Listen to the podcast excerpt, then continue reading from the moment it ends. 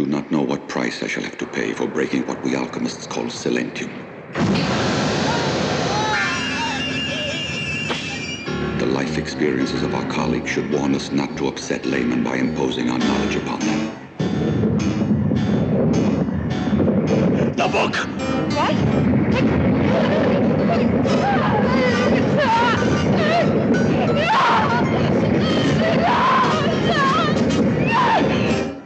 are mysterious parts in that book.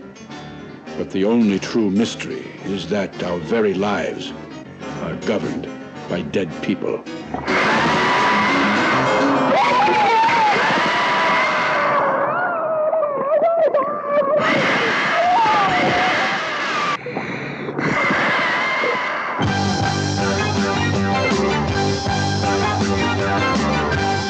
In the beginning, there were three mothers, the same as there were three fates and three furies.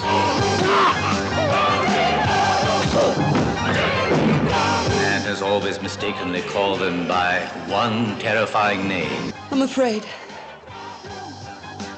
I'm afraid to be left alone.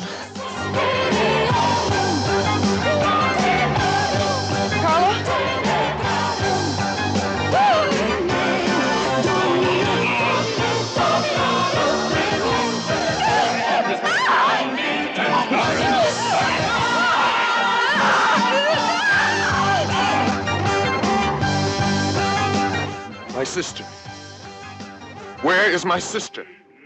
Ciao ragazzi, ciao bambini, buongiorno, buon pomeriggio, buonasera, buonanotte, buona fortuna a tutti voi. Então, estamos com mais um episódio do seu podcast Mondo Dialo, o de número 20, sim. Já você já está começando a ouvi-lo, você está começando a sentir as vibrações do Eurocult, do Italian Eurocult Cinema, que é a grande base desse canal, a função desse canal maior, a, a grande fonte né, de paixão, de culto da minha parte. E eu espero que gostem. E o Mondo Dialo está eh, presente nos melhores tocadores de áudio. eh, existem, vocês podem aproveitar em qualquer um deles. E eh, se você está nos ouvindo pelo Spotify, nos dê cinco estrelas, por favor. E, por favor, também compartilhem, comentem com os amiguinhos, com as amiguinhas, com o coleguinha, com a coleguinha.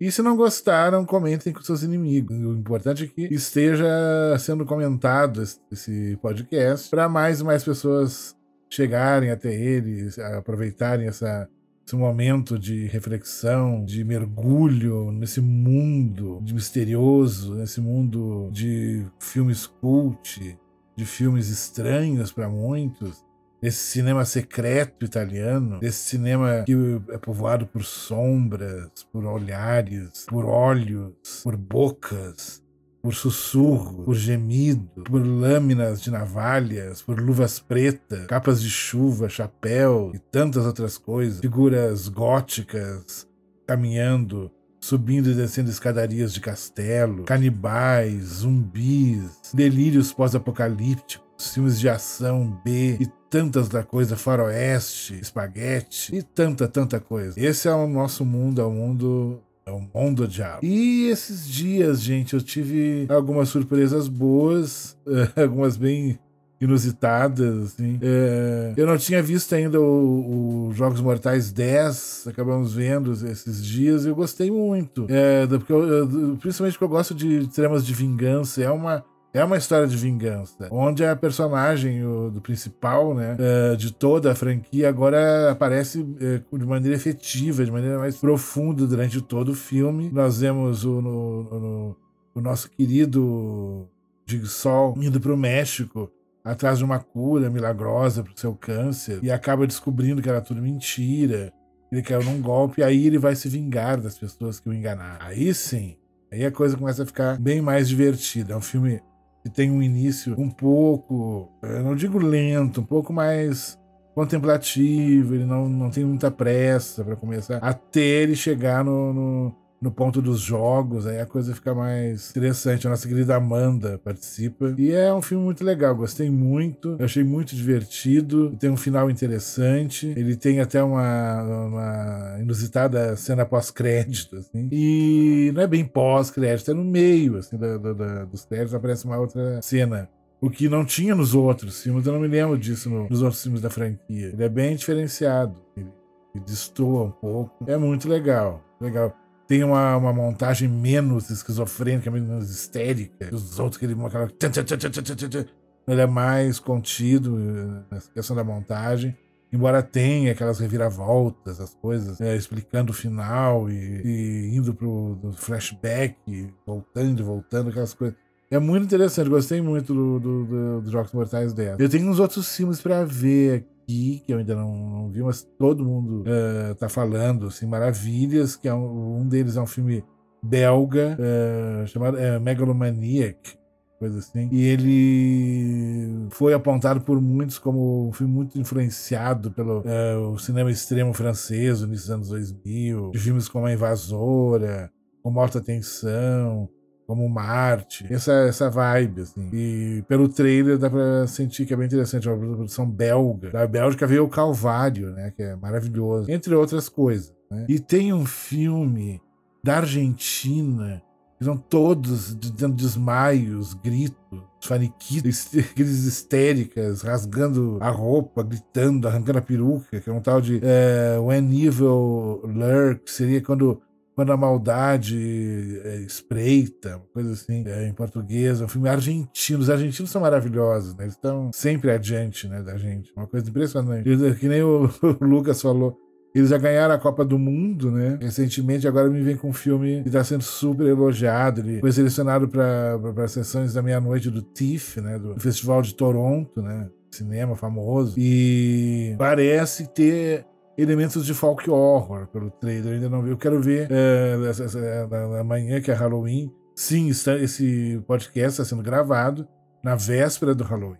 Além de ser o número 20, está sendo gravado na véspera do Halloween, numa semana de lua cheia. Sim, a lua está cheia essa semana. E essa semana tem o Horror Expo no sábado, que até segunda ordem eu vou estar lá participando de, uma, de, um, de um, debate, de uma, uma, espécie de palestra, mini curso sobre o terror dos anos 80, é, coordenado pelo Fernando Brito da Versátil Home Video, que vai estar com stand lá. E eu creio que seja o Marcelo Milici que vai ser que vai estar comigo também debatendo. Ainda não, não tenho 100% de certeza, ainda estão acertando coisas de credencial e a divulgação, essas coisas. Mas eu acredito que vai ser isso no dia 4. E no, no, no, no próximo podcast eu vou falar muito sobre esse evento de sábado. Mas voltando aqui para nossa, nossa listagem de coisas interessantes que eu vi, que eu revi. Que eu... Essa semana a gente eh, eh, tem uma série animada na, na, Netflix que eu adoro, que é o Big Mouth, que é, muito, é uma série para eh, público adulto, bem adulto. É super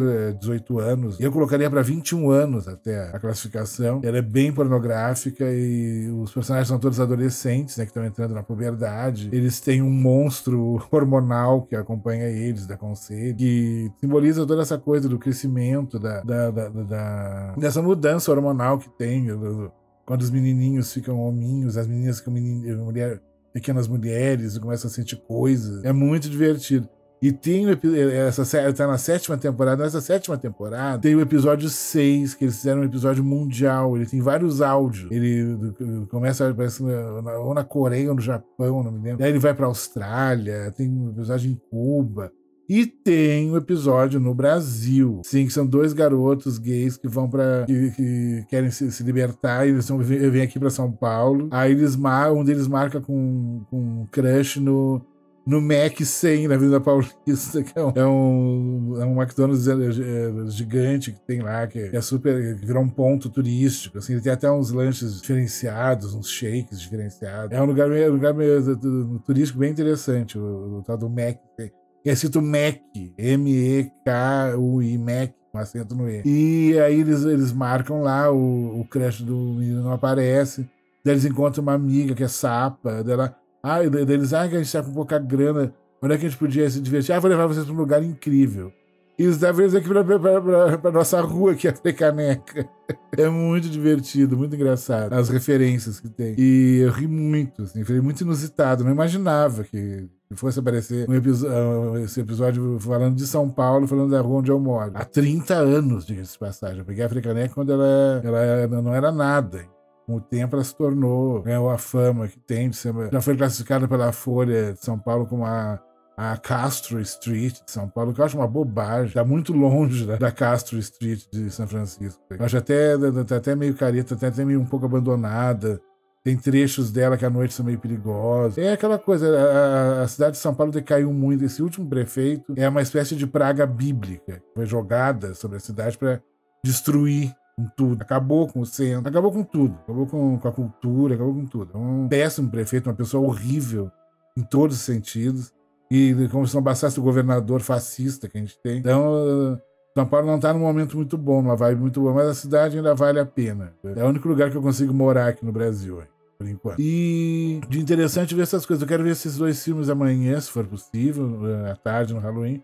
Que à meia-noite eu tenho uma live com, com o pessoal lá do, do, do a turma do, do Gustavo Snyder. E vamos ver o que, acontece. Mas se você está ouvindo isso dias depois, Isso também não, não, não, não, não interessa muito. É, essa coisa de, de, de, de, gravar, né, num dia e coisas vão acontecer dias depois. Normal, normal, normal. Depois se reconstituem os fatos, as coisas uh, ainda vão acontecer, vão, vão ser mostradas. Depois tudo no final acaba se dando certo, tudo acaba ficando no seu lugar sem problema nenhum. E das muitas memórias que eu tenho, eu acho que eu já falei aqui a respeito desse, dessa sessão que eu fui. Foi em 1982, olha só, no, num cinema chamado Lido, em Porto Alegre, é o Cine Lido, que seria o Lido, né? Homenagem ao Lido, lá de Paris, né? É, deveriam existir outros cinemas com esse nome. Foi um cinema muito famoso, muito sofisticado, na né? Avenida Borges de Medeiros, uma rua que tem um,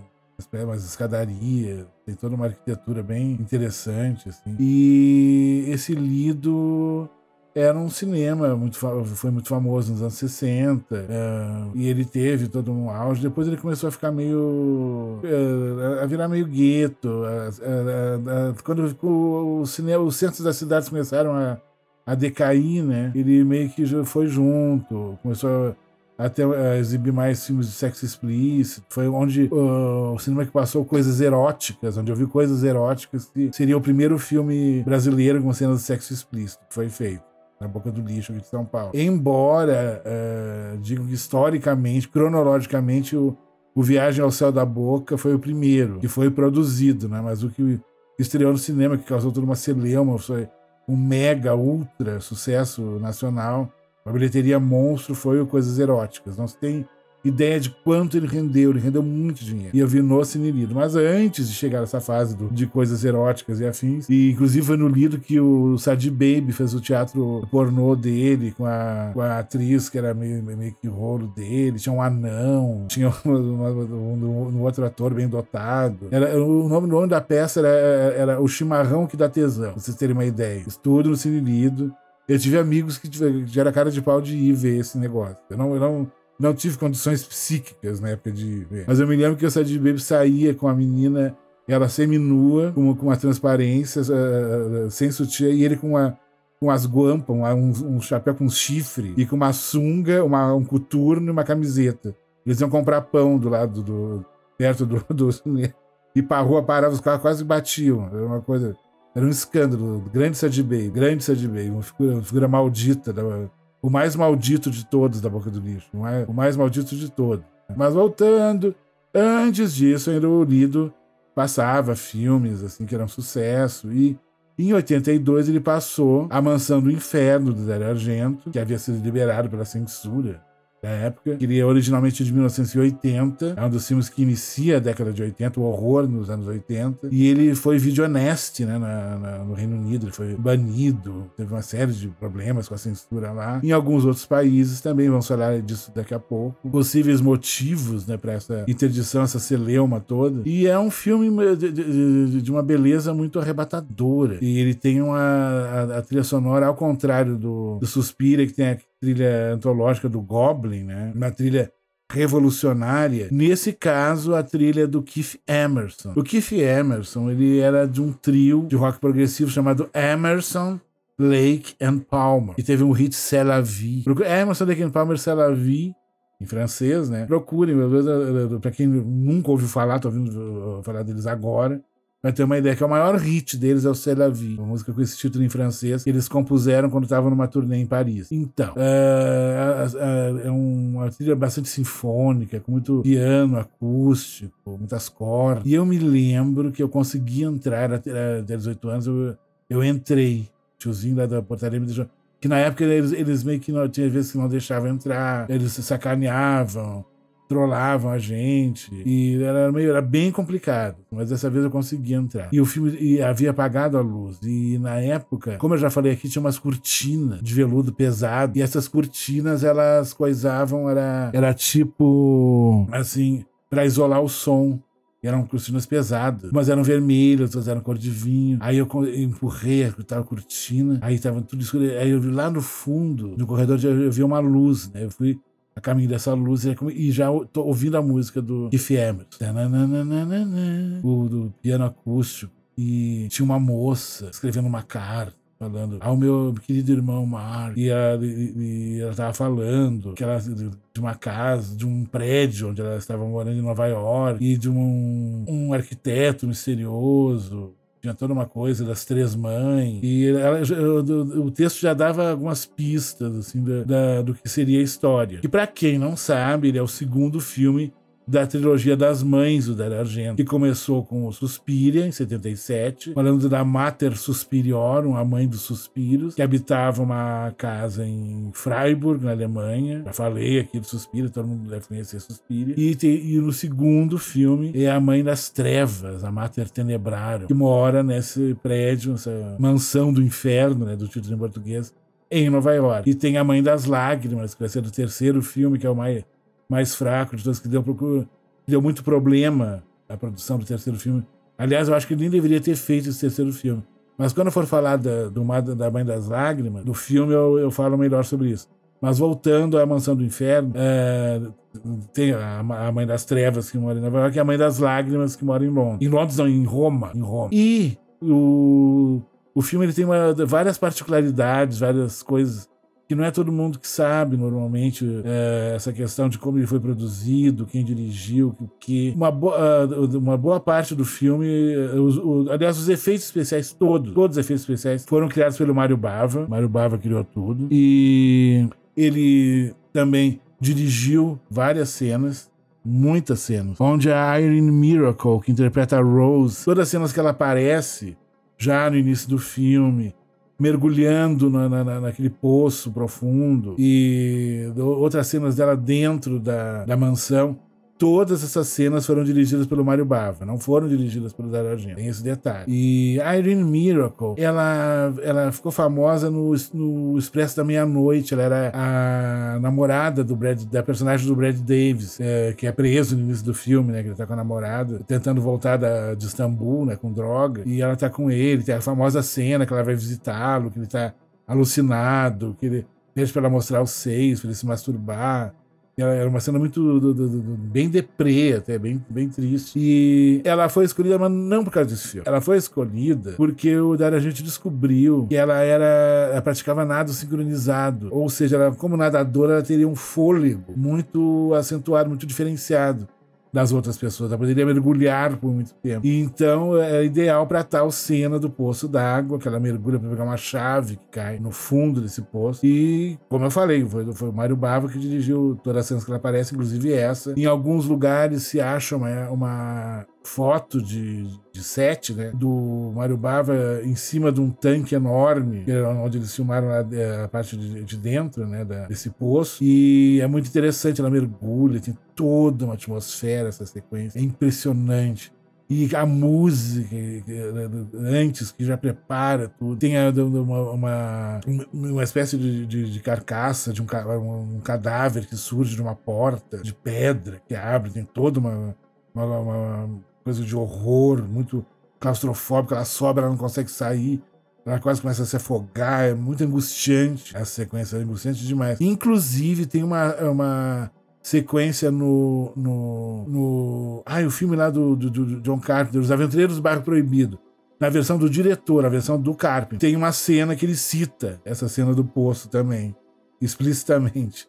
Que o Carpenter, todo mundo sabe, era grande amigo e grande fã do, do Dario Argento. Então ele, nossa, via sempre prestando alguma homenagem, alguma coisa, tentando, né, ali citar o, o grande mestre dele também. E é muito legal essa sequência. Muito legal. E todas as sequências que ela aparece, também a, a cena da, da janela guilhotina também, que é muito angustiante. E tem uns, umas vocalizes de ópera. Muito, muito legal. E, e uh, a questão do irmão dela, que ela está escrevendo a carta no início do filme, vai linkar com a ação em Roma, inicialmente, e vai também uh, pegar coisa da fábula do João e Maria, que são dois irmãos na casa da bruxa, né? Então, se no Suspiria a fábula citada é a Branca de Neve, pela figura da Jessica Harper, né? Aquela menina de cabelo escuro, a pele muito branca. Nesse, a citação da. Uh, a fábula citada é a João e Maria, esses dois irmãos. E nós vamos ter a ação transportada depois para Roma,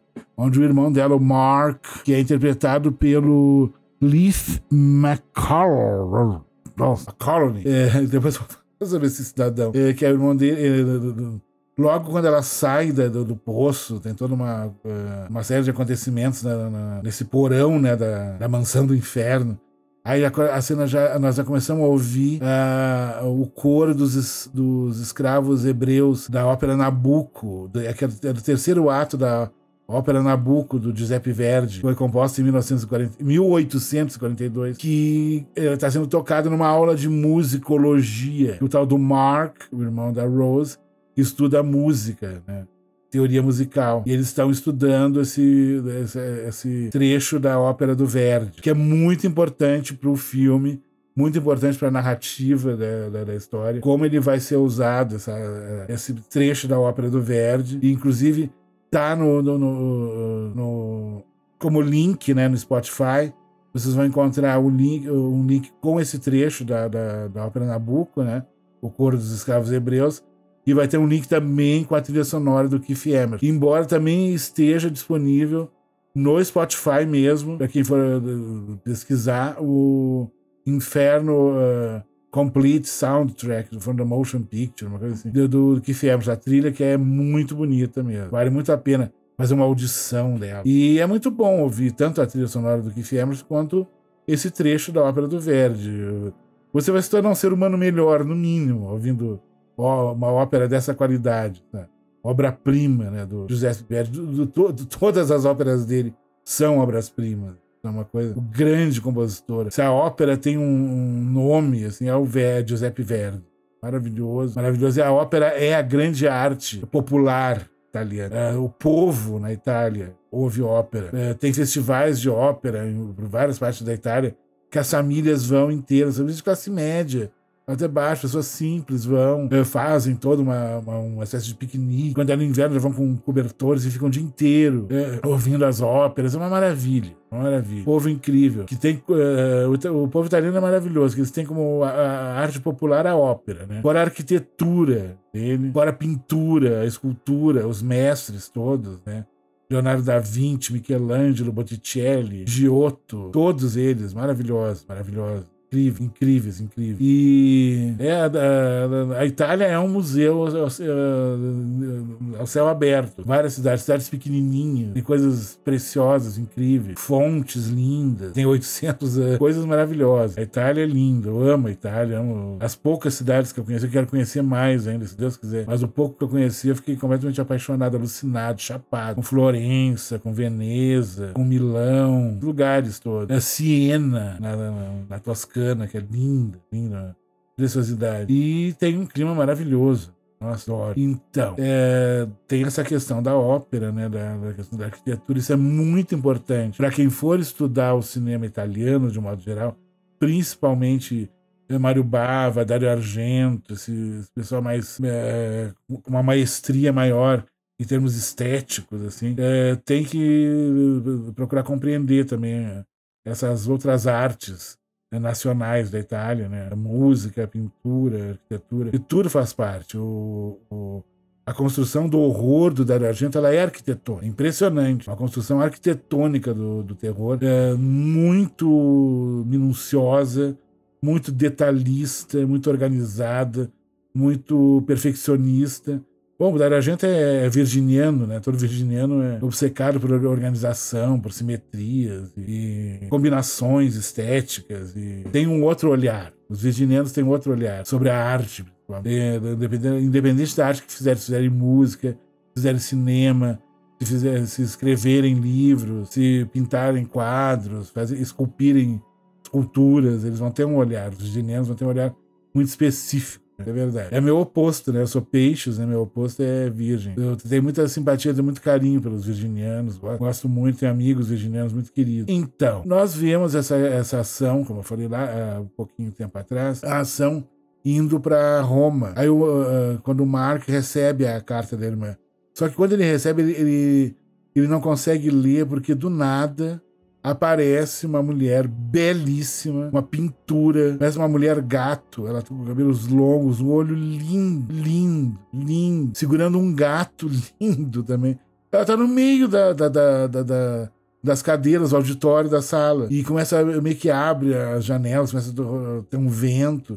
E ele fica meio hipnotizado e acaba não, não, não pegando a carta da irmã. Quem pega a carta é uma colega. Aí ah, essa colega, devido a fragmentos que ela vai encontrar nessa carta e, e, e algumas informações, ela vai, ela vai descobrir a questão da, da, do livro chamado The Three Mothers, As Três Mães. Aí ela vai numa biblioteca de, é, de, de, de, livros antigos, filosofia antiga, história, que é um lugar incrível. A biblioteca assim, é meio assustador o lugar. E o mais engraçado que tem é um detalhe muito bizarro. Que ela pega um táxi pra ir pra, pra biblioteca. Tá chovendo também. E o motorista de táxi é o mesmo que transporta a Suzy Bennion lá no Suspiria. Leva na noite de chuva lá pra, pra, pra casa em Freiburg, na Alemanha. É o mesmo motorista. Tá? num filme foi pro outro filme. É proposital, claro, mas eu achei genial essa, essa, essa sacada dele. Aí ela entra e ela meio que ouve os, os ela chama Sara, né? Ele fala, Sara, Sara, ouve uns, uns murmúrios dentro desse lugar. Aí ela fala pro bibliotecário, que é um senhor, idade. Ah, eu queria um livro antigo, uh, The Three Mothers, As Três Mães. E ah, tá, justamente tá atrás de você. Aí ela começa a ler o livro que fala de um arquiteto misterioso e de, de, de, que era meio que metido com misticismo, ocultismo. E tinha uma série de, coisas à magia, mistério.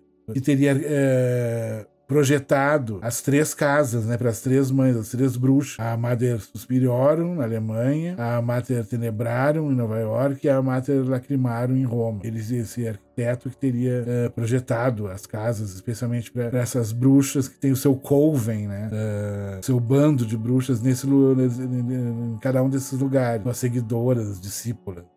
E é muito interessante isso. Ela pega o livro, ela inventa de levar o livro para casa, escondido. Aí ela vai para um, um, outro, uma saída de emergência. Aí tem uma, uma cena deslumbrante que ela tá procurando a cena, ela não acha, ela entra num lugar. Eu, eu não sei o que que esse lugar teria a ver com a biblioteca. Né? Que é um lugar que tem um, um cidadão de costas, é, bastante estranho, e tem uns caldeirões, uma coisa parece uma cera borbulhante, uma coisa.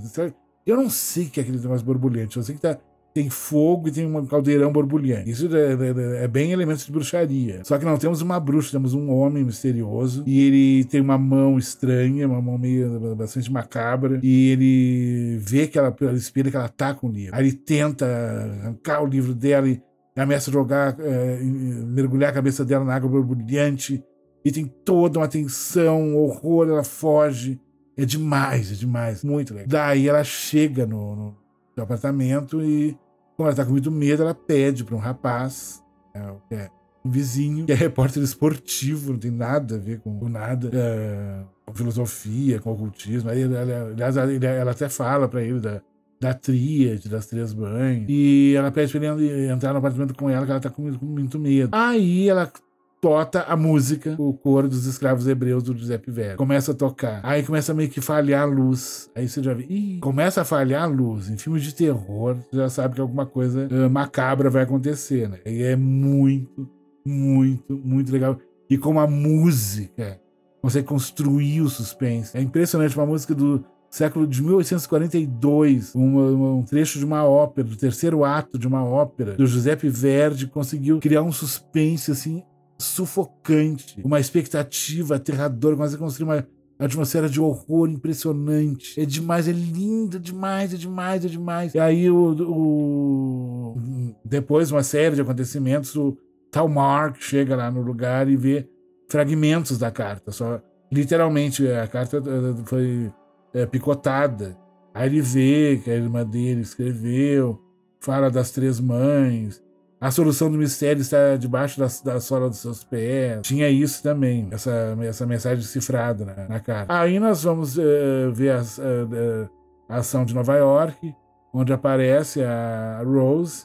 Né? Nesse momento que aparece a Rose, como eu já falei pra vocês, foi tudo filmado pelo Mário Bava. Então, aí nós vamos ver depois o, o tal Mark indo pra Nova York, atrás da irmã. Que teve um. pra saber o que destino teve, o que aconteceu, o que está acontecendo, que lugar é esse, que mansão é essa. E tem um detalhe no filme, eu não sei se eu já comentei, eu não acho que eu não comentei com vocês aqui ainda, mas uma fama que o Dario Argento tinha por muito tempo é que nas cenas que havia a mão do assassino com uma faca, uma navalha, o que fosse, qualquer arma, a mão em si é do próprio Dario Argento.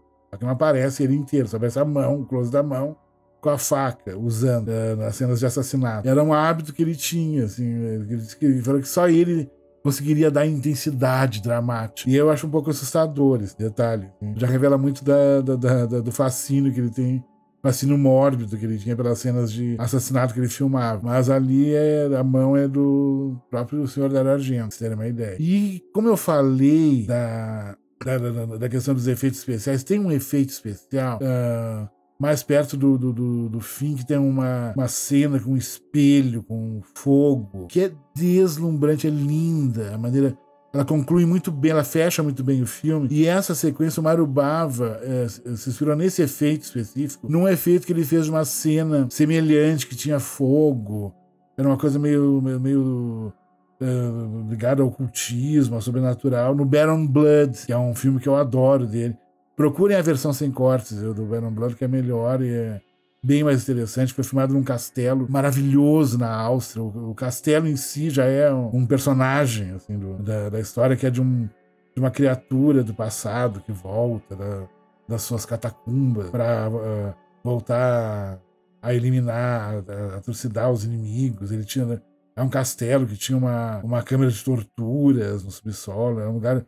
Ele, é ele tem, ele tem um acento gótico muito forte, é Elk Sommer. Eu acho que ele fez depois, antes ou depois do, do Lise e o, e o Diabo.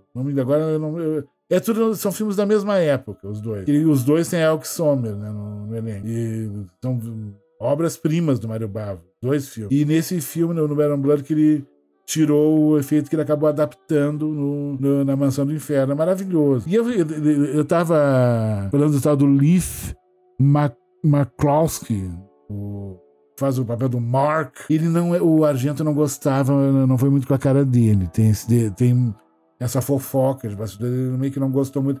Mas ele foi uma imposição da Fox, né? Que esse, a Mansão do Inferno é uma, uma, uma distribuição mundial da Fox.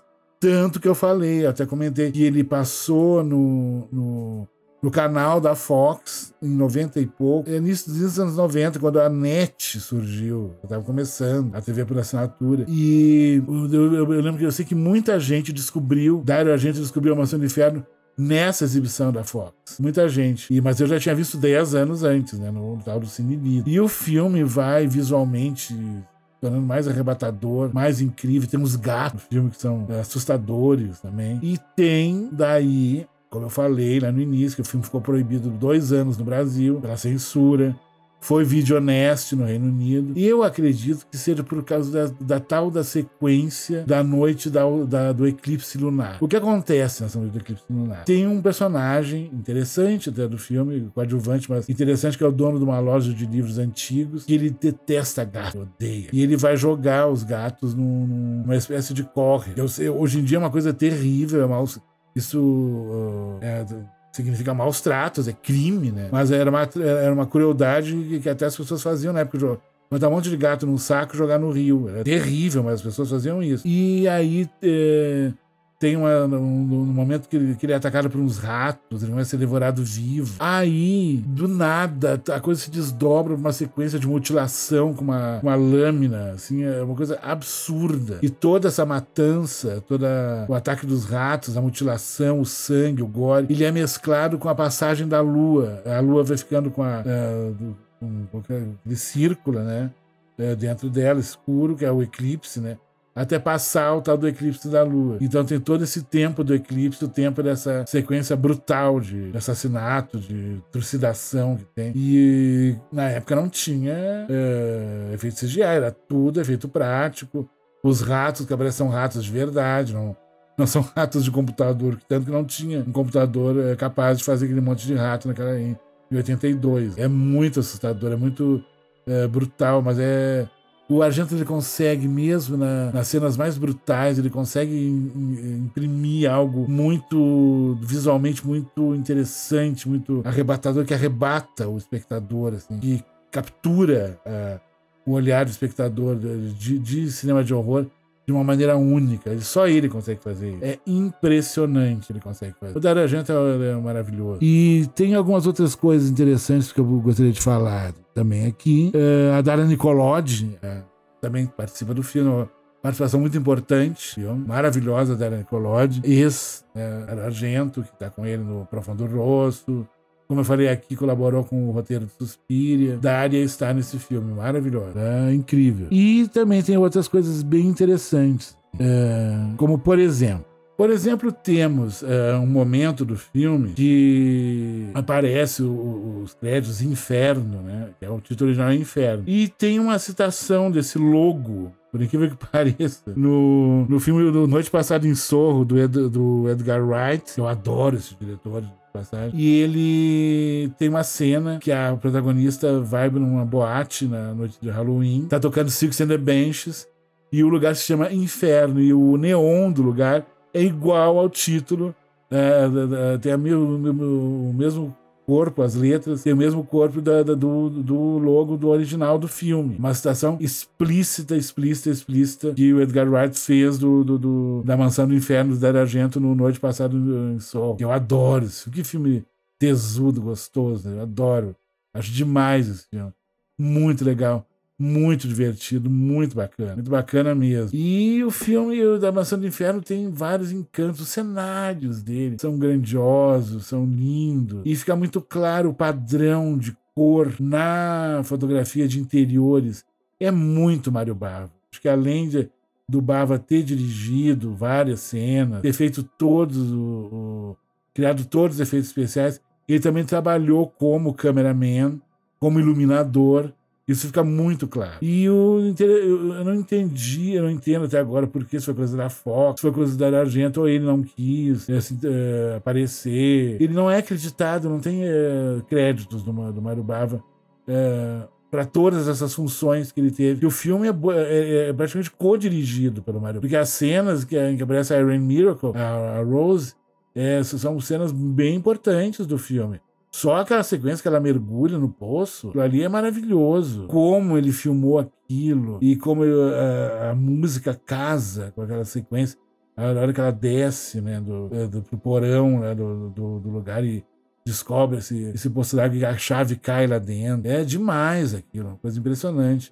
Ah, os cenários da, da frente da mansão com a loja de livros antigos. É demais, é demais. A, a luz do filme é, é, um filme muito em rosa, vermelho, azul, as cores mais presentes no, durante todo o filme. É coisa, e eram cores que o Bava usava muito nos filmes dele. Então tem muito da, da, da pintura, né? Da, da questão da, da, das cores da escuridão do, do Mário Bava. Tá tão presente nesse filme. Coisa impressionante. E é uma obra incrível. Eu tive a bênção, sabe? Ah, nossa, eu me sinto muito lisonjeado, honrado, sortudo, o que for, por ter visto esse filme numa tela de cinema gigante, numa projeção perfeita. Esses cinemas antigos do centro, os projecionistas eram ótimos, dificilmente tinha alguma falha, às vezes é, arrebentava o filme, né? fazia parte, é, ainda mais em matinê, era uma gritaria,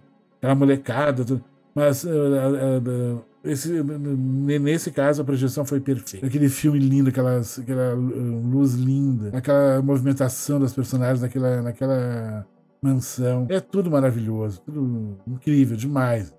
O mundo que ele criou, essa fábula neogótica que ele criou. Porque tem a questão da fábula, tem a questão do gótico, mas tudo recriado de uma maneira muito particular pelo Dario Argento, com o auxílio do seu mestre, guiado pelas mãos do seu mestre, Mário Bava, e que acabaram concebendo esse filme, que é uma obra-prima. Impressionante. É uma pena que o terceiro filme da trilogia não conseguiu chegar nem a, a 100 metros do que é o Amazon do Inferno, do que é Suspiro. Infelizmente. Mas, eh, como eu falei, quando eu for falar da, da Terça Madre, né, a Terceira Mãe, é, eu vou falar. Ele tem um outro título em português que não tem nada a ver. Eu nem me lembro agora de tão horroroso que é o título. É, mas eu sei que é muito uma pena. Ele tem alguns momentos legais, mas ele não conseguiu, infelizmente. O nosso mestre, José Mojica Marins, foi, teve um, um pouco mais de sorte para concluir essa trilogia, a trilogia do Zé do Caixão, né? com a encarnação do demônio. Teve colaboração de pessoas incríveis, maravilhosos fãs e grandes artistas, grandes profissionais que tiveram do lado dele. Teve um incidente com o Jesse Faladão, que acabou morrendo antes do final das filmagens, que eles tiveram que mexer no roteiro. Mesmo com esses problemas, a encarnação do demônio é muito bom está muito bem concluída a trilogia do Moji, o nosso grande mestre né, do horror. E o grande mestre da Argento não conseguiu concluir essa trilogia, uma pena. Ele tentou, mas não. Uh, faltou financiamento, faltou produção, faltou uma série de coisas, uma pena. Mas Suspira e A Mansão do Inferno compensam. Os dois primeiros filmes da trilogia já acabam compensando por sua grandeza estética, sua. Uh, importantíssima contribuição ao horror cinematográfico e tudo que tá embutido tanto no Suspira quanto na Mansão do Inferno. Dois filmes que eu tive a sorte de ver no cinema. E foram experiências assim que vou guardar pro resto da minha vida. Ainda até, como eu, falo, como eu falei antes aqui, né, mais no início do podcast, eu entrando no Cine Lido, ouvindo aquela música de fundo do Keith Emerson, e eu vi aquelas imagens, e quando eu sento aparece o título do Inferno. Aí eu, eu, eu tive essa, uma sensação que eu tive poucas vezes. Eu não tô, no, eu não tô, eu tô num lugar, numa dimensão muito particular. Aqui não é só um cinema, aqui é mais que o cinema, é um lugar. Eu tô, entrei numa dimensão e eu não quero mais sair daqui. É tudo tão fascinante, é tudo tão impressionante. Um, um filme que me capturou do início ao fim, uma coisa impressionante. É a atmosfera que esse filme tem, uma coisa cativante, cativante. Ah, Nós até me emociono aqui, me lembrando. Eu tive essa sorte e é, eu nunca vou esquecer enquanto eu vi a sessão que eu vi numa tarde, um matinê, no Cine Lido em Porto Alegre, na Avenida Borges de Medeiros, em 82. A Mansão do Inferno, de Dario Argento. Quando descobri o cinema do Dario Argento e me apaixonei, foi amor à primeira vista. E estamos aqui esse tempo todo depois. Tanto, tanto, tanto, tanto tempo depois. Tanta coisa aconteceu. E ainda tem essa memória, tem esse, essa capacidade de me fascinar, eu me lembrando da, da sessão do filme. Ai, ai, acho que não tem mais nem mais o que acrescentar, né, gente? Eu, tô, eu botei meu coração aqui pra, pra vocês falando desse filme, de toda a grandeza que ele tem, de, a grandeza dos cenários, da música, da questão da movimentação dos atores, como ele representou a violência gráfica. Tem grandes, grandes momentos grande beleza, grandes figuras em cena. E, nossa, a cena, a cena do espelho no final é uma coisa antológica, maravilhosa. E a Dália Nicolodi tá linda no filme. Eu, eu, acho que do, dos filmes que ela fez com o Argento, o que ela tá mais bonita é esse. É mais bonita que no, no Profundo Rosto, que ela era uma garota, uma jovem mulher. Ela tá linda, principalmente na parte final. É um filme que, nossa, não tem nem o que dizer. Ele tá, ele foi lançado na, naquele box do Obras Filmes do Terror, volume 2, que é um clássico, né, do colecionismo lá da Versailles Home Video, e ele tem no YouTube inteiro. E vale a pena. Filme para quem ainda não viu, te arrebate, mergulhe. E como eu falei, só relembrando, como links no, no Spotify está um videozinho com, um trecho do, do Ouro dos, dos Escravos Hebreus, né, da ópera Nabucco, do Giuseppe Verdi, e a trilha sonora do, do, do Keith Emerson para A Mansão do Inferno, ou Inferno. Tá? E é isso. Muito obrigado pela atenção para quem ficou até aqui. E mais uma vez peço, por favor, deem cinco estrelas quem está vindo pelo Spotify. Por favor, vai ajudar muita gente. Compartilhe, fale pro seu colega, ah, tem um podcast legal, assim, assim, que fala de cinema é de gênero italiano, Italian eh, Cult Cinema, coisas afins, o cinema secreto italiano. Falem, divulguem, não, não custa nada. Estou pedindo de coração para você. Tá? Então é isso, um grande beijo a todos e em breve nos vemos novamente.